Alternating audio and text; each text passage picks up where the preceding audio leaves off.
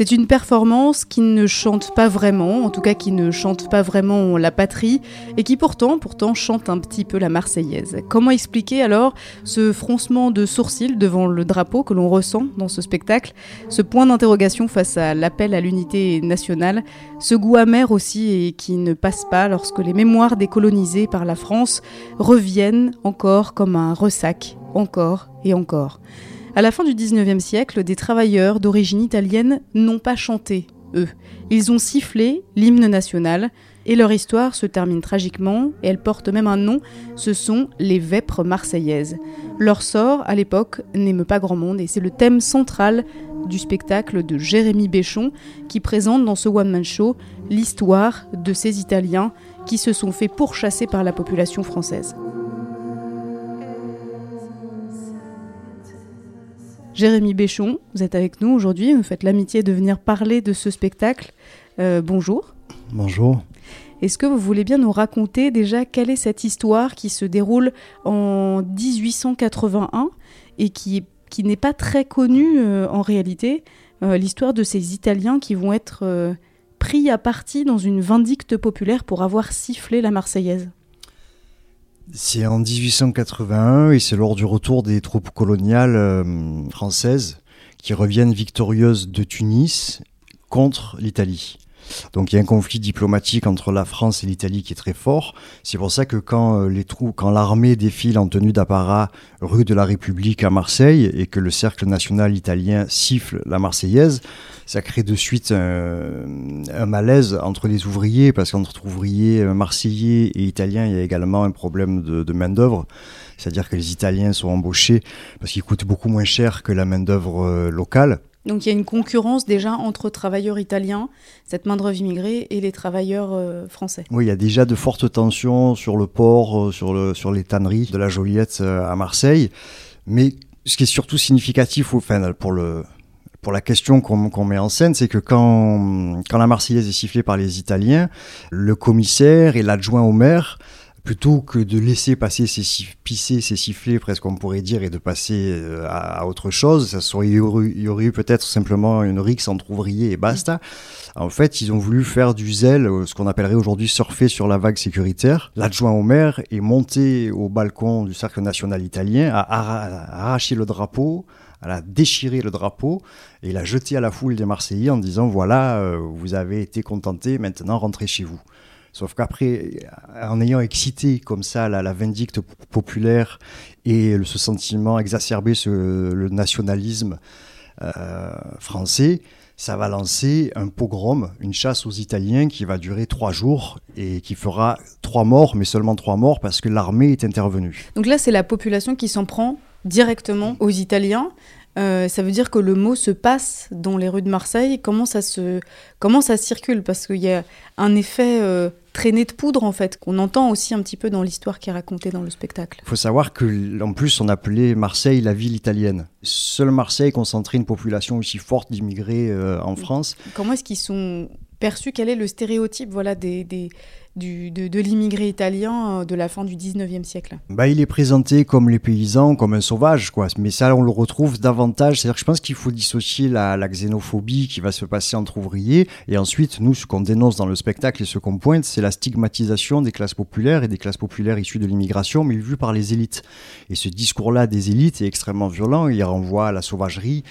Euh, le front haut, euh, des petits yeux, euh, tout ce qui renvoie à l'animalité, comme on le retrouve la plupart du temps dans les, dans les stigmatisations du racisme. On va écouter un petit, un petit extrait de ce spectacle qui s'appelle La Marseillaise en bref, et puis on va parler de ces petits extraits juste après. À l'époque, la France et l'Italie sont en guerre sur le territoire de la Tunisie.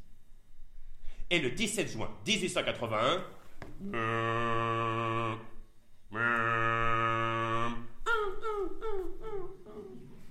les troupes françaises rentrent victorieuses de Tunis. Elles débarquent à Marseille et défilent en tenue d'apparat rue de la République.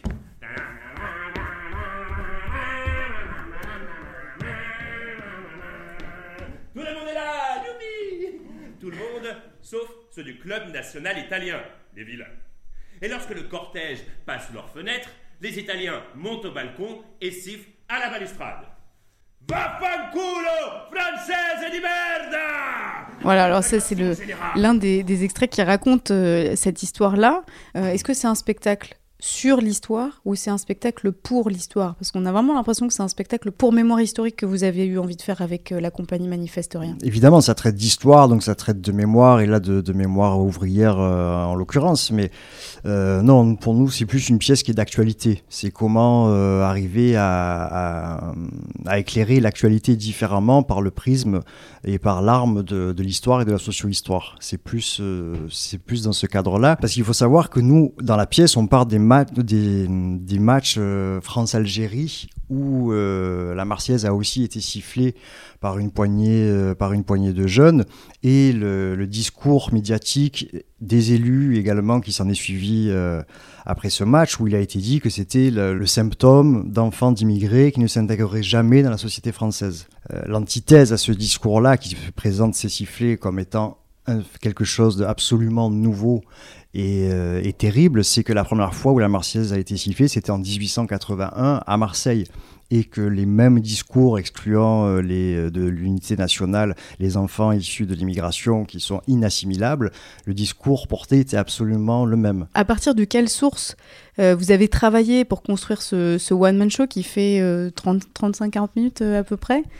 C'était quoi votre matériau de départ? D'une part, on a travaillé avec les archives départementales 13 qui sont à Marseille et on a retrouvé les archives du Provençal de l'époque le journal Le journal, voilà, qui a donné des informations très, très intéressantes, très, une précision qui manquait, euh, qu'on ne retrouvait pas dans les, euh, dans les textes euh, de Gérard Noiriel, qui lui nous a beaucoup servi pour tout ce qui est l'analyse des médias de masse, puisque cette année de 1881, c'est la première année de liberté pour la presse. à travers cet événement des Vêpres marseillaises, on voit comment la presse met au pas les citoyens puisque c'est la, stigmatisation des étrangers et des Italiens qui va être faite sur une poignée d'individus qui sifflent la Marseillaise. Et toute une communauté italienne qui est dénoncée euh, par les élites républicaines.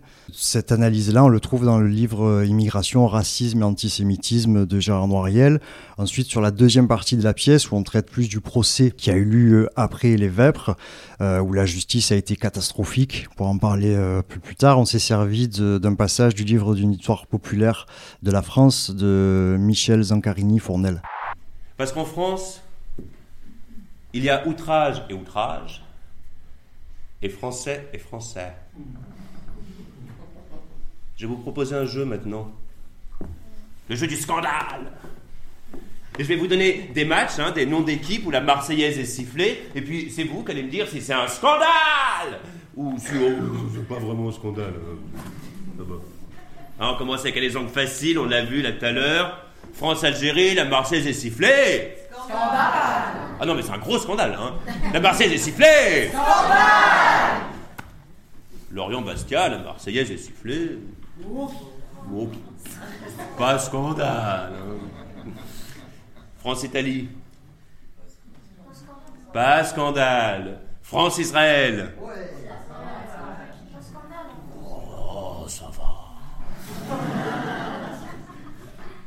Facile. France-Tunisie France-Maroc France-Serbie Pas scandale.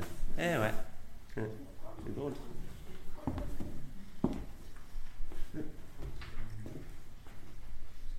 Algérie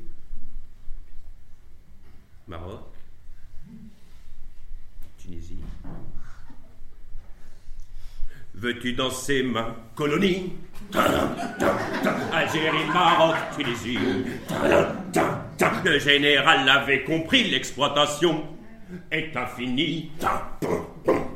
Un dizaine, un jour. Un dizaine, toujours. Voilà, donc là, euh, on entend bien dans, la mise en scène que vous avez euh, joué avec euh, cette géométrie variable de l'indignation euh, quand euh, certains sifflent, ça va, et quand d'autres sifflent, ça ne va plus. Alors qu'est-ce qui fait, euh, elle est où la ligne de partage entre ceux qui ont le droit de siffler et ceux qui n'ont pas le droit. Il faut pas exagérer, personne n'a le droit de siffler la Marseillaise dans le dans l'espace médiatique. Mais certes, pour certains, c'est plus voilà, après il y a ce truc de scandale ou pas de scandale et voilà, là on, le voit, on l'entend nettement, c'est les c'est euh, les pays colonisés par la France. Euh, en l'occurrence là le Maghreb qui crée qui crée ce qui crée ce, ce malaise. Mais quand vous le mettez en scène, euh, il y a aussi, enfin il y a clairement cette question de la colonialité, ou en tout cas du colonialisme qui, qui va, qui va derrière. C'est-à-dire que euh, là où le public réagit, et on entend le public rire d'ailleurs de ça, mhm. euh, quand euh, effectivement c'est des matchs Lorient... Lorient-Bastia. Lorient-Bastia, bon, ça va à peu près quand même. C'est entre nous. C'est entre nous, mais, mais disons que... Qu'est-ce que ça veut dire ça? Ça veut dire que on, ne se, on ne supporterait pas de se voir siffler le symbole patriotique par décoloniser On le dit en rigolant dans le spectacle, indigène un jour, indigène toujours, mais il y a cette impensée coloniale qui reste, il y a le fait que les, que les, les Algériens et les Maghrébins de manière générale étaient dans un, dans un régime de, de sous-citoyenneté et qu'ils n'ont jamais accédé à cette pleine citoyenneté et que l'histoire n'ayant pas fait son travail, enfin à notre sens, l'histoire coloniale n'est pas assez connue, la guerre d'Algérie n'est pas traitée, euh, donc du coup ces tabous restent et, euh, ils sont encore relégués euh, dans l'espace médiatique et pas que dans l'espace médiatique au, à, un rang inférieur aux Français dits de souche. Il y a un dernier thème qui est quand même euh, présent, et puis une dernière partie de l'histoire, euh, c'est celle euh, de la presse, c'est de la liberté de la presse dont on parlait un petit peu au début. donc on va écouter un peu le, un, nouvel extrait du spectacle La Marseillaise en bref, qui traite justement de, ce, de cette question particulière. Cette année 1881 est la toute première année de liberté pour la presse. Une industrie, papier et plomb, pour un pays à l'unisson. Cette année, donc, inaugure l'ère euh, nauséabonde des masses médias, les médias de masse. Et la masse, c'est qui? Eh bien, c'est vous. Mais démultiplié au prisme national. La masse. Il faut qu'elle avale l'info en une digestion synchrone. La masse, elle rote, la masse, elle vote. Mais on ne peut pas dire qu'elle participe. Hein. C'est comme au foot. Vous confondez pas les joueurs, là, qui sont les véritables acteurs, avec les spectateurs qui applaudissent dans les tribunes. il y a ceux qui payent et il y a ceux qui en vivent. La nation renaît les soirs de match, euh, comme euh, au petit matin, sur le zin du quartier, en prenant son café. Le quotidien offert te regarde avec ses gros titres. Oh, c'est la tournée du patron. L'État-nation te le met profond avec un gant immunisé. Écrin de sécurité sur le velours des émigrés. Voilà, dans cet extrait, donc, il est question euh, de la liberté de la presse, euh, de la manière dont la presse aussi va raconter cette histoire euh, des vêpres marseillaises, et comment elle va raconter aussi tout le procès qui s'ensuit. Alors peut-être que vous pouvez, on peut commencer par ça, c'est-à-dire quel a été ce procès, qui a été jugé, et, comment ça a été, dans un deuxième temps peut-être, raconté dans la presse? Le procès est absolument catastrophique à notre sens et évoque bien les problèmes de la justice française face au racisme. On rappelle qu'il y a eu un pogrom euh, des Marseillais sur les Italiens et sur les 45 nervis qui sont arrêtés, c'est des gros bras, quoi, c'est des petites frappes. Quoi. Sur ces 45 Français, un seul va être condamné par la justice française, et je vous le donne en mille, euh, ce sera le seul homme noir sur le banc des accusés. Et du côté italien, par contre, sur les 11 Italiens arrêtés, alors que ce sont quand même les victimes, sur 11, 9 vont être condamnés à de lourdes peines de bagne. Donc on voit, c'est absolument hallucinant, euh, l'injustice totale. Ils ont été renvoyés en miroir, c'est-à-dire dos à dos dans, la, dans les violences qui avaient eu lieu. Exactement, il y a, il y a eu une, une équivalence qui a, qui a, été faite et un traitement qui est, enfin, comme aujourd'hui, les violences policières euh, ne s'arrêtent jamais et les policiers ne sont quasiment jamais inculpés ou alors de manière symbolique et euh, c'est dérisoire par rapport à la, violence physique qui est exercée dans les quartiers populaires. Sauf on voit que ce phénomène-là était déjà présent en France à la naissance de la Troisième République. Et comment ce procès-là, justement, a été raconté?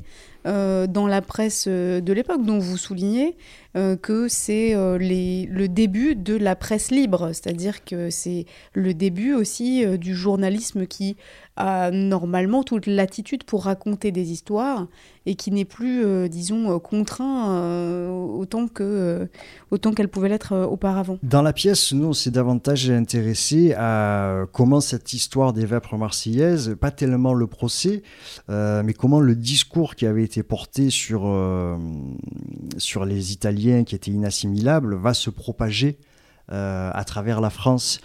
Ça, crée un contexte aussi plus ça général. Crée, ça crée, ça crée un, un, contexte euh, qui est absolument terrible parce que en s'imposant euh, par la force en Tunisie, les jeunes ouvriers se sont retrouvés enrôlés dans un conflit diplomatique qui ne les concernait pas euh, directement. Mais le, le, conflit international et l'enjeu colonial a fait qu'ils étaient complètement embrigadés, embrigadés là-dedans. Et c'est la première fois que va apparaître le mot immigration ce qui est quand même ce qui va revenir ensuite en permanence dans les discours. Euh, et ce, conflit local, parce qu'il faut savoir qu'avant, euh, un RIX entre ouvriers, ça intéressait assez peu, assez peu les journaux. Mais là, ça va devenir ce que nous on a nommé un peu le symptôme de la maladie nationale et comment ce virus de l'actualité va se propager et va devenir une véritable grille de lecture qu'on retrouve encore aujourd'hui dans les radios, dans les, euh, dans, les télés, dans les télés sur, et sur le net. Quoi c'est le lien qui va se faire entre l'ennemi intérieur et l'ennemi extérieur. Hmm. Donc ça, c'est à partir de, du, récit local, donc pas seulement du procès, mais bien de l'ensemble des, des, faits.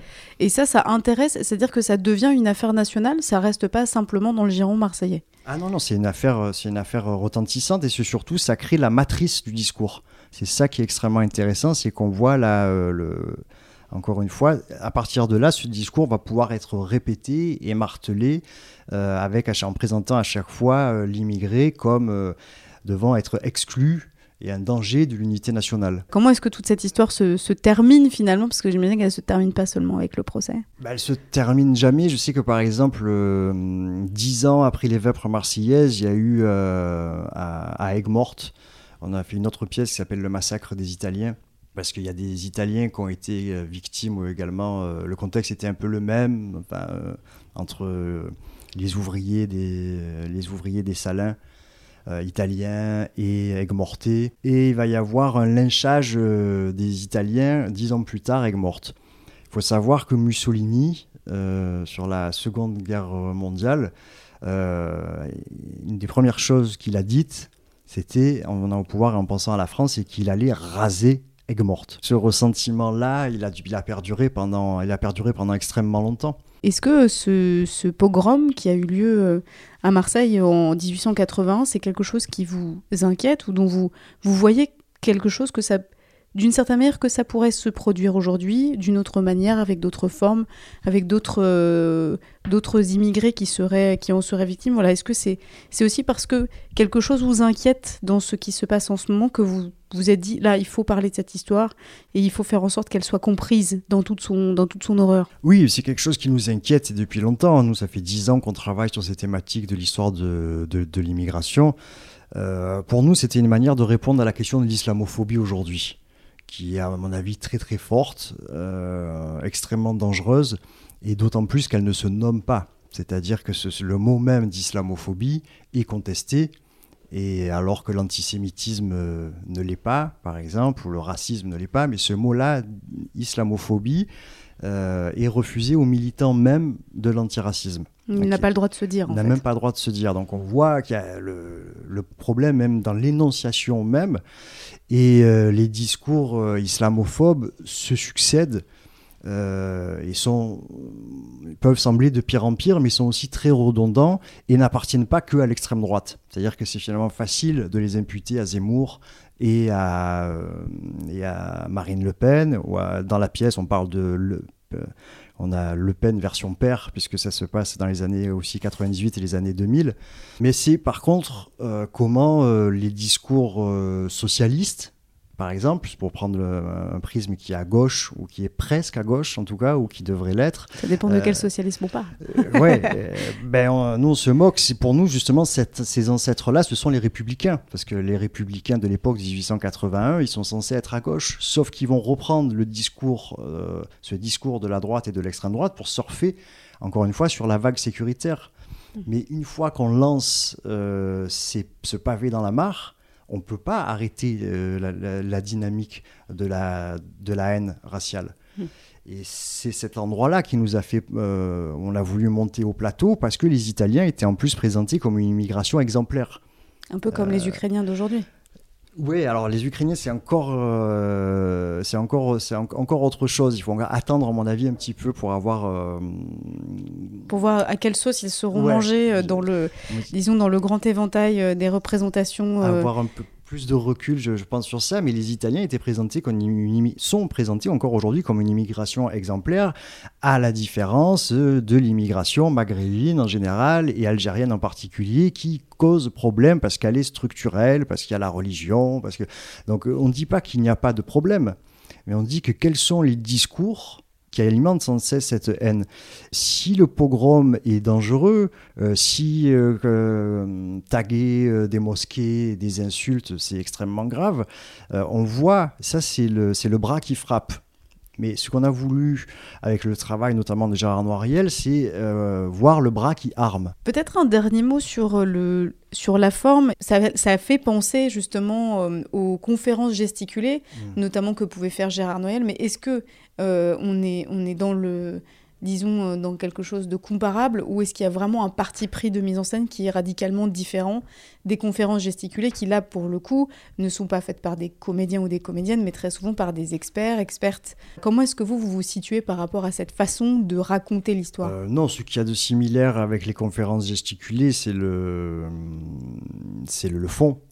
Mais le traitement, euh, le traitement esthétique n'est pas du tout le même. Enfin, euh, bon, moi, j'aime pas du tout ce terme de conférence gesticulée, entre autres, mais Ouais, parce que nous on fait du théâtre, mais c'est pas c'est pas c'est pas pour être méprisant. C'est très bien que les conférences gesticulées se fassent, mais je veux dire, un comédien ne gesticule pas, par exemple. Vous voyez, s'il gesticule, c'est qu'il y a un problème. Oui, c'est que c'est un mauvais comédien. Il y a une science, euh, il y a une science du mouvement, euh, de l'énergie, de poser la voix, de capter l'attention du, public. Donc il ne s'agit pas du tout euh, d'inférioriser ce, travail-là euh, de conférence, mais c'est juste de dire que ce n'est pas le même et qu'on crée toute, une dramaturgie euh, qui s'installe et qu'on utilise différentes techniques du théâtre populaire, que ce soit le one-man show, que ce soit la commedia dell'arte, même si le comédien n'est pas masqué, ou les comédiens chez Manifestorien ne le sont pas, mais les techniques euh, les techniques corporelles sont, sont, les mêmes, le principe d'improvisation aussi, qui est souvent mal compris en théâtre, parce que qui se rapproche de la musique, c'est-à-dire que quand vous entendez un musicien euh, improviser de jazz ou de rock, c'est à partir d'une grille identifiée, et ensuite ce sont les variations de cette grille-là qui créent euh, mm. la véritable improvisation. En théâtre, c'est pareil, et on, on s'impose et on demande aux comédiens, mais la pièce, les pièces sont toujours co-créées avec les comédiens. C'est pas c'est pas seulement des interprètes, mais mm. c'est un travail qu'on fait en amont et, on réécrit sans cesse les textes au plateau. Ils doivent être capables d'improviser en fonction des réactions du public. Dans le spectacle, ce qu'il faut savoir, c'est que la première fois où le spectacle a été joué, euh, c'était dans la rue et euh, il y avait que ce passage des Vêpres, euh, le passage historique qui se passe en 1881.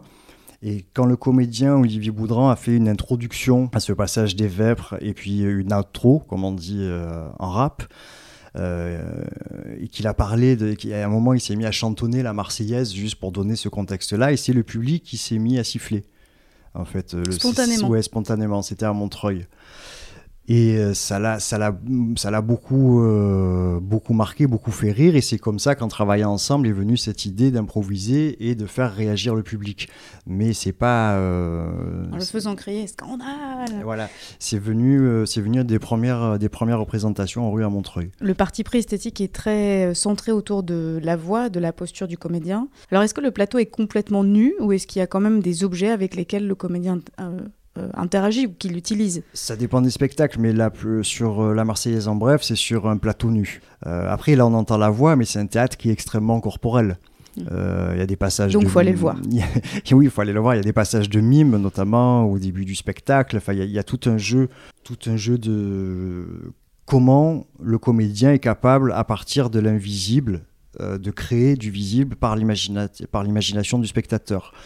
Euh, c'est dans une filiation, il se fait, les gens connaissent parfois euh, le roman d'un acteur de Philippe Robert, qui nous a beaucoup, enfin moi qui m'a beaucoup influencé mais c'est une tradition qui existe également avant lui, même s'il a complètement réinventé cette chose-là.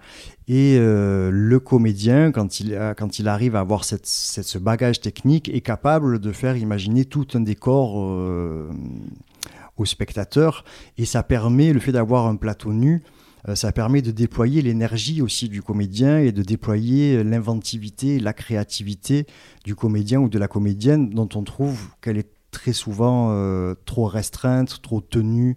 Après, j'aime bien aussi me moquer du théâtre contemporain où on a l'impression qu'il faut être euh, forcément en slip et se baver un peu dessus.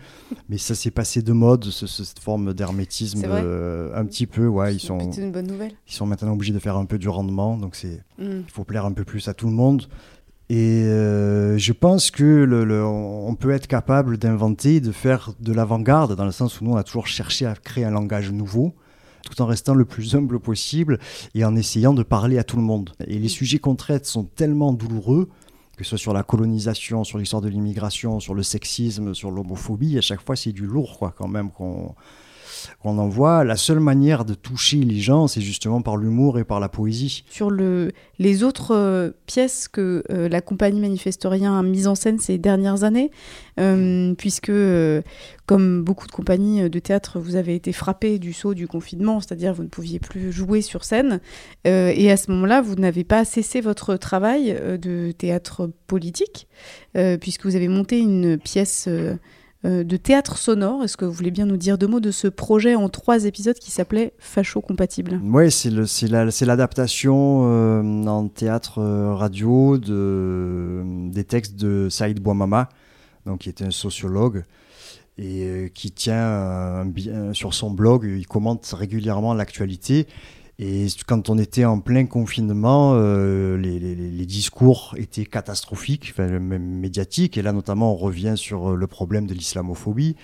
Euh, qui est passé complètement à l'as, hein. c'est-à-dire qu'aujourd'hui on entend maintenant Macron qui va se présenter comme le défenseur de la, de, la République en face des, en face des méchants fascistes, alors qu'il fait passer la loi du séparatisme euh, qui est extrêmement dangereuse. Et il laisse son ministre de l'Intérieur dissoudre des associations, de lutte contre l'islamophobie. Ce qui nous faisait très peur à nous, hein, parce qu'on était, on se sent toujours en deuxième ligne directement, directement visé avec le, avec le, avec le théâtre qu'on fait.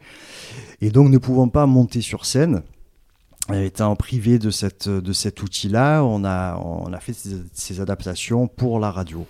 Et hum, donc ça, c'était du théâtre sonore, euh, c'est-à-dire un objet sonore euh, complet, quoi, euh, si je puis dire. Mais dans d'autres créations théâtrales que vous avez pu faire, il y a quand même une place pour le son, outre de, du bruitage et de la musique. donc quelle place ça tient pour vous justement cette, cette présence du son, de la voix?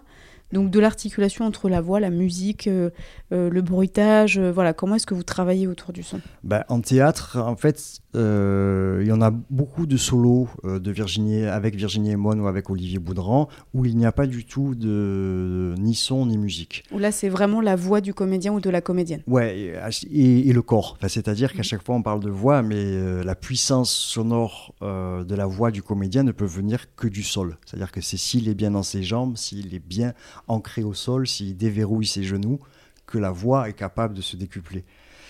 Par contre, quand on se met, et particulièrement euh, peut-être euh, moi-même, parce qu'il y a d'autres metteurs en scène aussi chez Manifestorien, même si j'ai fait la majeure partie des mises en scène, je suis pas. Très, vous êtes un collectif. on est un collectif, ouais. Il y, a, il y, a, Virginie Emon qui est comédienne et également euh, metteuse en scène, et Leslie Logero qui fait du, aussi du, une autre branche du théâtre de marionnettes. Pour revenir à la question du, à la question de la musique et du son, quand par contre je me mets à en utiliser dans la mise en scène, je ne peux plus m'arrêter. Je pense que c'est cette logique. Je crois que c'était c'était Meyerhold qui disait. Euh, si un, c'était un metteur en scène russe qui m'a beaucoup influencé aussi, s'il y a un fusil sur scène, il faut qu'à la fin il y ait un coup de feu.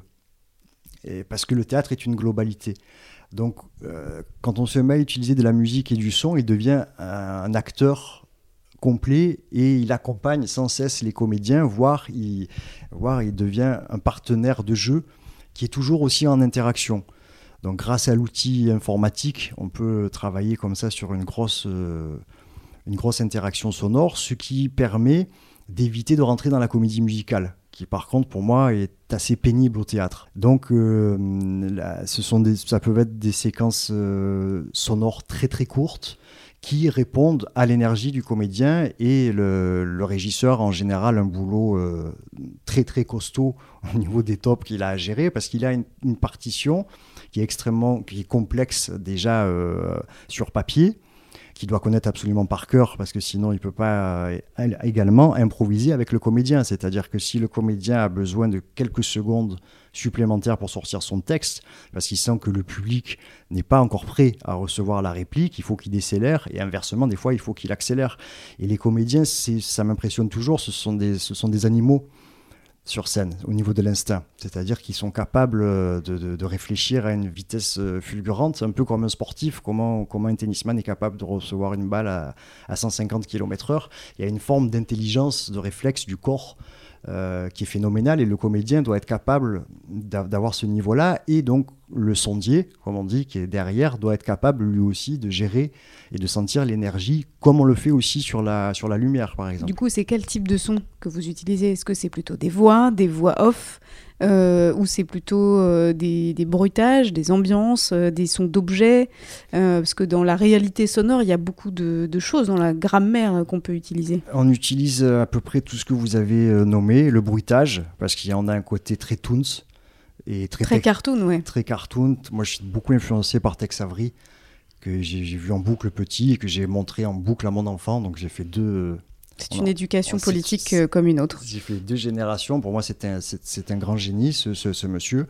Donc, on utilise beaucoup des choses du cartoon, du bruitage, euh, des claques, des claquements de porte, euh, toutes ces choses-là, sans en abuser non plus, parce que sinon, ça devient, ça devient un petit peu pénible. On utilise de la musique qui est créée par, chez nous par Frank Vreides, qui est comédien, mais qui est également musicien, et qui crée des musiques avec un échantillage, sonore extrêmement riche, donc avec des vrais sons de violoncelle, des vrais sons de violon, pour pouvoir avoir la précision euh, de l'acoustique, avoir cette intimité-là. Et euh, on utilise aussi des choses sonores qui sont beaucoup plus abstraites, des nappes, euh, un univers numérique. Et ces choses-là se marient en fonction de l'urgence de ce qu'il y a à dire sur scène. Après, dans la dernière pièce qu'on a faite, Fadma et Louise 1871, Le cri des peuples, qui est une pièce de Virginie Emon sur la commune algérienne et la commune euh, parisienne. Euh, on a carrément utilisé une voix off qui est celle de Yeman Endounit, qui est une déesse euh, kabyle, qui a été déchue par ailleurs, et qui est devenue Sétoute, la sorcière. Bref, donc femme déchue donc on voit la, dualité de la dualité de la femme qui a mm. tout comme Louise Michel et Fatma Soumer ont été traitées de sorcières c'est pour ça que cette Yema Yeman Endounit, c'est la première mère du monde euh, en Kabyle. C'est un son, c'est une voix off que Virginie Emon a fait très très près du micro avec une spécificité sonore. Elle murmurait vraiment à peine, mais qui est diffusée sur un euh, un son spatialisé, donc avec quatre enceintes et une voix qui circule. Donc c'est une voix qui est très très chaude, qui est inquiétante aussi également parce qu'elle est tellement présente, tellement proche, mais elle, c'est une voix qui rassure, on sent sa puissance, mais elle englobe, elle protège. Alors la Marseillaise en bref, il y a encore d'autres dates prévues pour la suite. Oui, le 30 avril euh, au, musée d'histoire. Euh, au musée d'histoire de Marseille. Il y aura ensuite, les, on jouera également les trois exils d'Algérie, du 6 d'après euh, les trois exils d'Algérie, une histoire judéo-berbère, d'après le livre de Benjamin Stora euh, à Marseille, au théâtre de l'œuvre, et en avril avec le Musée national de l'histoire de l'immigration pour des représentations scolaires. Et si on veut se renseigner sur la compagnie Manifeste Rien, il faut aller sur manifesterien tout attaché au singulier.com. C'est ça. Merci beaucoup Jérémy Béchon. Merci à vous.